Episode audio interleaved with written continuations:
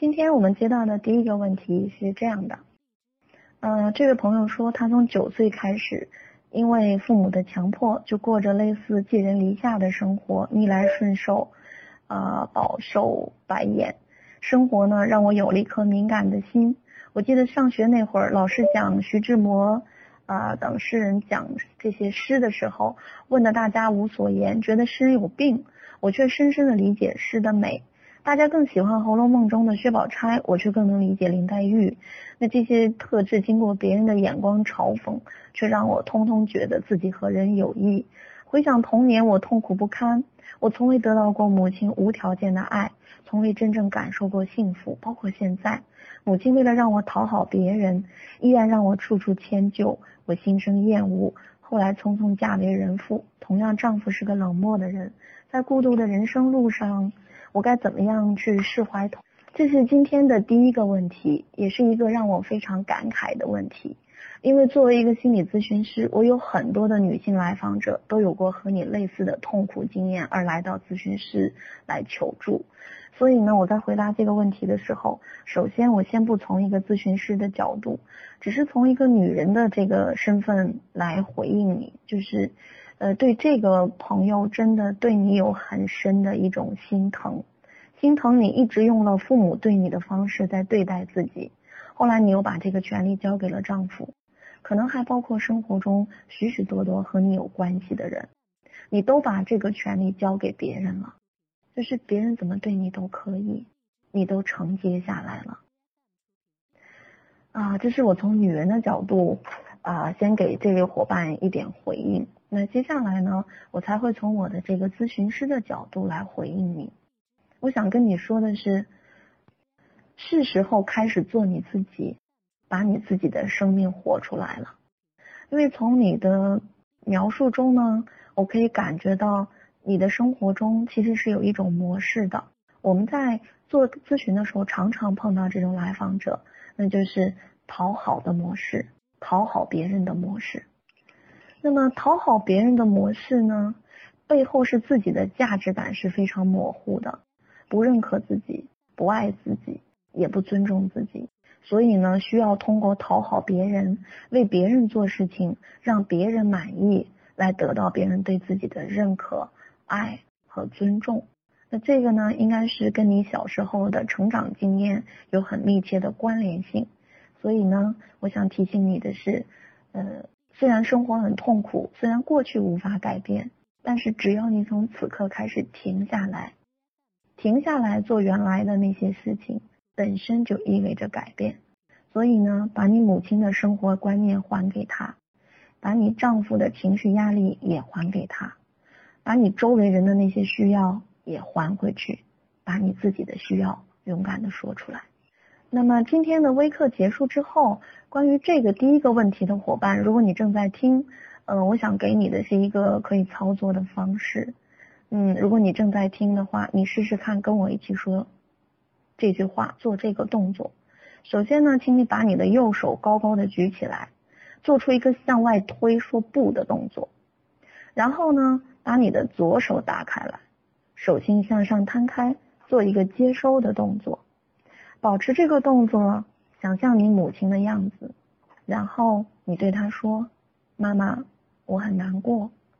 但我还在这里，我还活着。妈妈，再见。”啊，请你试试看，先从这个感受和情感之上，跟你的母亲做一个言语表达上的分离。当然，这只是一个很小的体验，对你来讲呢，可能还远远不够。那我想给到你的一个。更多的呃可尝试的是，你在我们的微课结束之后呢，回去写一下你自己应该做的事情和你想做的事情，呃分两项来写，尽可能多写，试试看每天呢少做一件你应该做的事情，多做一件你想做的事情，哪怕是非常非常小的事情都是可以的啊，你可以先试一下这个部分，当然呃我还是觉得。如果允你的情况允许的话，呃，你还是最好能找一个适合的心理咨询师帮你做专业的梳理和陪伴，呃，应该来讲对你会更有帮助。那么，只有终止了讨好这个创伤的模式，你才能够真正的把自己活出来。呃，第二个问题呢是，他说我是一个老师，工作很琐碎很累，我也是母亲，孩子正上高中，需要我好好做饭、收拾家，给孩子可口的饭菜，呃和温馨整洁的家。我还是爱人的妻子，更关注爱人与他互动。我常常觉得累，疲于应付。请问在这纷繁的生活中，我如何找到自我，活出自我，同时又能给学生爱和温暖，给家人爱和温暖呢？好。呃，这是第二个问题。嗯，那我想对这位老师说的是，咱们每个人呢都会有自己的关系模式。那在家庭关系中会表现的特别明显。比如说，有的人是照顾型的，有的人是被照顾型的，有的人是付出比较多，有的人是接受比较多。虽然从表面上来看，大家似乎都会说我好想有人照顾我，我喜欢被人照顾，但其实并不是这样的。有的人是害怕被照顾的，所以你要感受一下啊，呃，在你说的这个部分里，我可以感受到，就是这是我们刚才讲到的所谓要平衡关系的那个部分，这个里面就有关系失衡啊。很明显，你是一个照顾付出型的人，你习惯了为别人做事情，但是你好像忽略了自己的需要，比如你很需要家人的关心和支持，你总不能像个电器一样插上电就开始一直工作。再比如说，也许在很多时候呢，你是压抑了自己的劳累，放弃了自己的爱好，可能也疏远了自己的朋友，呃，去做了很多为家人、为学生、为工作付出的事情。所以呢，我想刚才我们讲到的那三点，也许是你可以去感受一下的。你要怎么样啊，去放掉那个依赖的部分？比如你很依赖家人和别人给到你的非常多的肯定。再来，你可不可以突破你的需要？想想看，在你照顾别人的时候，你想要什么样的需求？最后一点对你来讲非常重要，叫做给出需求。你可以向周围的人去表达你的需要吗？这样的话，你内心的那些小小的委屈和愤怒可能会比较容易释放出来啊。不然的话，一直这样坚持下去，因为老师这个职业，人们常常会使用一句话叫“蜡炬成灰”。那我个人其实是很不赞同这样的对老师的一个形容。我觉得老师呢，应该像电灯一样，就是你是有开关的，开还是关由你自己决定。开的时候是你照顾别人的时候，关的时候是你照顾自己的时候。啊，这位老师朋友看起来你这个开关现在弄丢了，所以我想呢，你可能要先找到那个开关，至少让目前关的次数稍微多一点。等你照顾好自己之后，再去发光发热。那希望你能做一个叫做既能有快乐又能有意义，能把自己照顾好的老师。呃，第三个问题呢是这位朋友在说，我感觉自我没有价值，不怎么与人交往交流，工作也没有成就感，不会爱自己，想减肥却总控制不住的多次吃撑，那我该如何改变呢？嗯，关于这个部分呢，我想分两个部分。三件事儿来回答这个朋友。首先呢，我也告诉你一个完全可以操作的方法，你可以先试试看。请你写两张属于自己的生命清单，就好像我们今天列了很多生命状态图啊等等，你去写一下你自己的生命状态的那个清单。那一张呢叫能力清单，另外一张请你写愿望清单，尝试着把这两者结合起来。用能力清单去实现你的愿望清单，因为作为我们自己呢，我们了解了自己，对你自己有一个系统的认识，然后你会知道，哦，我有这样的才能。所谓的才能，其实包括很多种，比如才干、能力、记忆、人格特质等等。你至少要先发现你自己，这个时候你才会更多的去看到你的优点。什么叫优点呢？优点和才能不太一样啊。优点是你有所能贡献、能继续成长的那个要素，啊，所以呢，我想让你试试看。你现在可以先暂时不想跟人交往，没有关系，先回来跟自己交流一下。当你能够更好的去看清你自己，能够更好的理解到你自己，能够更好的把你自身的各种特质，呃，用的恰如其分的时候，你才能够真正的。感受到自我的价值，你自己有价值了，工作才会有成就感。啊，这个部分呢是要先要向内，然后才能向外的。希望你能够先试试看这两件事情。当然，我们前面分享的部分，如果你有所触动、有所感受呢，也希望能帮到你。这是第一个部分，我给你的回应。第二个，你说到这个想减肥控制不住的，总是吃撑的这个问题，啊，就会涉及到跟刚才你说的那个自我价值也有关的部分。呃，你可以试试看练习允许和接纳现在的自己。嗯，在这儿呢，我给你一个提示的，你可以常对自己讲的话。当你又很想吃的时候，你在吃的时候可以跟自己在内在跟自己说说这句话。啊，这句话是这样的：我知道我现在比较胖，我允许我自己想吃东西，我陪伴这个想吃东西在长长胖的自己，直到这个我被完全满足。啊，你在吃东西的时候可以一直跟自己。说这样的对话，你试试看，你在吃东西的时候是不是会有一点点的变化？那我们个人的成长、价值感的提升，它不是一蹴而就的，它需要一点一滴重新的累积起来。所以你会注意到，今天我的分享提到赢回来，希望你也能把那个非常有价值的自己重新找回来，赢回来。嗯，我们今天的第四个问题呢？这位朋友是这样讲的，他说：“我从来没有感受过父母的爱，他们完全不关心我心里想什么，然后我也从来不跟别人表达自己的想法。现在的自己觉得完全感受不到别人的爱，也没办法给别人爱，而且害怕和别人相处，相处多了还觉得烦躁。想知道这样应该怎么办呢？”啊，首先我想跟大家也跟这位朋友分享的是，我们每个人呢，其实都是从父母那里学到怎么和人相处的，呃，并且我们会形成属于自己的依附关系模式。比如说，有些人他是焦虑型的，他没有办法去表达自己的需求，也没有办法去接受别人的关爱。那另外一些人呢，可能是回避型的。这种人可能完全没有办法表达自己对情感的需要，跟人相处的时候都比较疏离。那当然也有另外一种人叫安全型，他们在给予情感和接受情感的时候都比较顺畅。嗯，安全型的人当然是比较理想，嗯，但是其实很遗憾，在生活中我们大部分人都是焦虑型和回避型的，占的概率蛮高的。所以呢，这位朋友可能。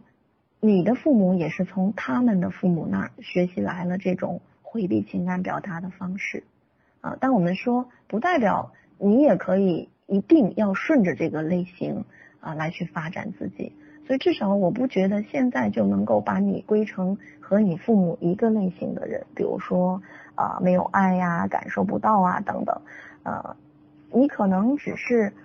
感受得到。因为我从你的问题可以看得出来，你还是很渴望爱与被爱的，只是好像就像你自己说的，你目前还是处在一个比较矛盾的焦虑中，你不知道怎么样去感受那个爱，也没有办法给别人爱。这不代表你没有这个需求，只是好像你找不到一个恰当的方式方法。我注意到你刚才说，你也从来不跟别人表达自己的想法。啊，所以呢，如果你现在还做不到跟别人表达你自己的想法，啊，我想呢，你可以先尝试一下，呃，从更容易的开始，就是刚才我们说，你可以先跟你自己表达一下，至少你要先突破你自己的需要。如果你还不能够说出你的需要，啊，先从那个第二步开始。那么在这儿呢，我就想请你回想一下，在你很小的时候。你特别喜欢或者渴望父母对你说什么、做什么，以及你特别不喜欢或者害怕父母对你说什么、做什么。啊，当你回想到这些之后呢，那在生活中，请你把它反转过来对自己做。这个意思是说，在你现在的日常生活中，你不用先急着先跟人去接触，先表达你的那些需要，你先有意识的对你自己。去做那些你特别喜欢和渴望父母为你做的事情，他们当年没有为你做，但是你小的时候非常渴望的，你现在试试看，在生活中自己对自己做这些部分。比如说，可能小的时候你提的需要总是不被满足，那现在你有什么想法就能够及时的去满足自己。再有呢，你在生活中，呃，要有意识的减少那些特别不喜欢或者害怕父母对你说的话和做的事情。比如说，如果你的父母会批评你，会挑剔你，或者会不管你的感觉等等，啊，那现在你减少这个部分，你多。呃，看到自己的优势，我们今天提到的那些部分，多去感受你自己的呃那些需要啊，多去照顾好你自己，在这个部分呢，你可以做一些尝试。那我们每个人可能真的是没有办法选择自己的父母，而且呢，也不是每个人都非常幸运的能够遇见理想父母。但我们成年之后是可以补课的，练习做自己的理想父母。就从自己不重复做那些父母让我们难受的事情开始，比如我们刚才提到的，不再批评自己，不再苛求自己，也不再逼迫自己，先接受我现在可能没有办法去很热情的喜欢别人，很积极的表达爱这个部分，我先把我自己照顾好啊，你可以试试看我刚才提到的这个部分，练习做自己的理想父母是可以做得到的。只是需要花一些时间，你要等等这个需要被照顾的自己。嗯，我们今天的最后一个问题呢，涉及到了愤怒。这个朋友说，最近和老公吵了一架，他用手指着我，对我大吼大叫，指责我总是和他生气，对他大叫，对他态度不好，对他父母态度也不好。我当然也是大叫着回击他。其实我知道是我不好。我几天前因为一件事一直在埋怨老公，就对他没好脾气，也大叫。老公人是很老实本分的，对我也挺好的，父母对我也挺好。我知道如果换有人像我这样对待我，我自己一定受不了啊！但是我就是忍不住会对老公挑剔他的毛病，说他不关心我。我头脑上知道他们一家人对我都挺好，但我还是会觉得没有爱，没得到他们的爱，觉得他们是表面的，他们也在挑剔我。老公一家人相处的挺好的，一碰到我就不好了，我该怎么做呢？嗯，首先要跟这位朋友说一下关于愤怒这个部分。那实际上呢，愤怒是我们对于环境和别人的一种反抗，也是我们作为人对于操纵和控制能力的这样的一个追求。意思是你在做这些事情的时候，其实你是想通过非常非常剧烈的情绪。去表达你的抵抗，或者说是你的反对。你想这样呢，去改变别人的行为，然后通过这样的做法呢，让你自己的感觉更好一些。那实际上，当我们一个人这么做的时候，他真正在干什么呢？他真正是在掩盖内心的非常真实的需求。啊，所以说这个部分是我想要先提醒到你的。常常会选择用愤怒这个方法去表达自己需要的人，其实往往会有一颗缺乏关心和爱的、没有被满足的这样的部分。那他那个没有被满足的部分呢，就要通过啊外力来达到让自己满足的状态。所以你可以想想看，如果你每次都要用外力让自己满足，那就像你自己说的，不管他们对我怎么样好，我还是觉得没有爱。也就是说，不管怎么做，你都不会真正得到满足的。那么，特别容易愤怒的人心里呢，往往藏着一个没有被保护好的啊，有委屈、害怕的小孩子。那个孩子如果一直都藏在过去的经验里，那么以后无论别人对你有多好，你都不会相信的。但是呢，当你长大了，你是成年人了，你一方面内心那个孩子不相信这些。而这个成年人的头脑又会跑来告诉你说不应该这样的，你刚才也说了，不应该这样对他们，所以在那个委屈害怕之外，又要再加一个情绪叫内疚。如果你形成了这样的一个情绪的循环，那会让一个人活得很辛苦啊，他会不断的爆发，陷入恶性循环，然后让周围的人也很辛苦。听起来你现在的状态就是这样，所以呢，你也许可以回头去看一看。你自己的那个童年生活和原生家庭，是不是有很多的情绪没有被允许，还一直都卡在那里？啊，那当然，如果有可能的话，呃，我想建议这个朋友，你可以去找专业的咨询师来帮你看一看过去到底发生了什么，因为过去发生了很多事情，可能你的头脑觉得都忘记了，但是你内心那个潜意识把它压下去了，它一直在那儿，其实都记得，所以他会通过别的方式表达出来，啊，所以呢，让专业的咨询师陪伴你。一起去看看你的潜意识和你的意识中什么东西卡住了，让他们两个不一致。去看一下过去的那个生活，你形成了什么样的生活信念和人生脚本啊？那这些潜藏的意识，呃，现在又在怎么样的影响着你的生活？帮助你释放出一些情绪之后，再来整理出呃对你的生活更好的情绪表达方式和你的情绪循环方向。我们刚才有提到说，啊，愤怒的人其实都是在掩盖我们内在真实的一个需求。所以呢，目前你首先可以做的是，至少先允许自己是可以愤怒的，然后看看自己在那么愤怒的时候是害怕什么吗？还是需要什么？你有很需要的哪个部分一直得不到吗？所以才用这么愤怒的部分来表达。啊，通过这样的方法慢慢来调节。可能会对你有所帮助啊！一个愤怒的人其实是采取了一个跟自己内在完全不一样的人在诉说自己的需求。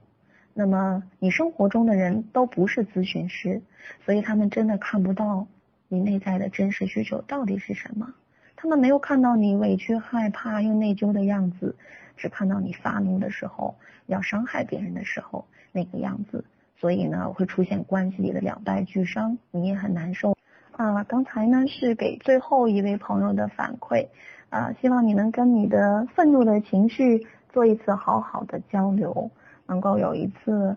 呃心平气和的对话。如果你自己完不成，可以借助专业的人士。呃，我相信一个愤怒的人，他的内在一定还有一个完全不一样的力量。你只需要把那个真实的自我能够自如的表达出来，你跟家人和自己的关系应该都会得到一个更好的呈现，更好的修复。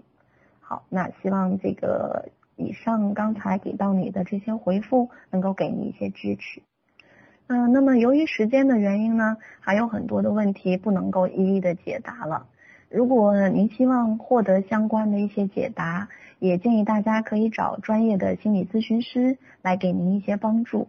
那我们今天的分享呢，就要到这里了，非常感谢大家的收听。如果想重听这次分享的内容，可以在新乐土的微信公众账号中找到这些内容。好，谢谢大家。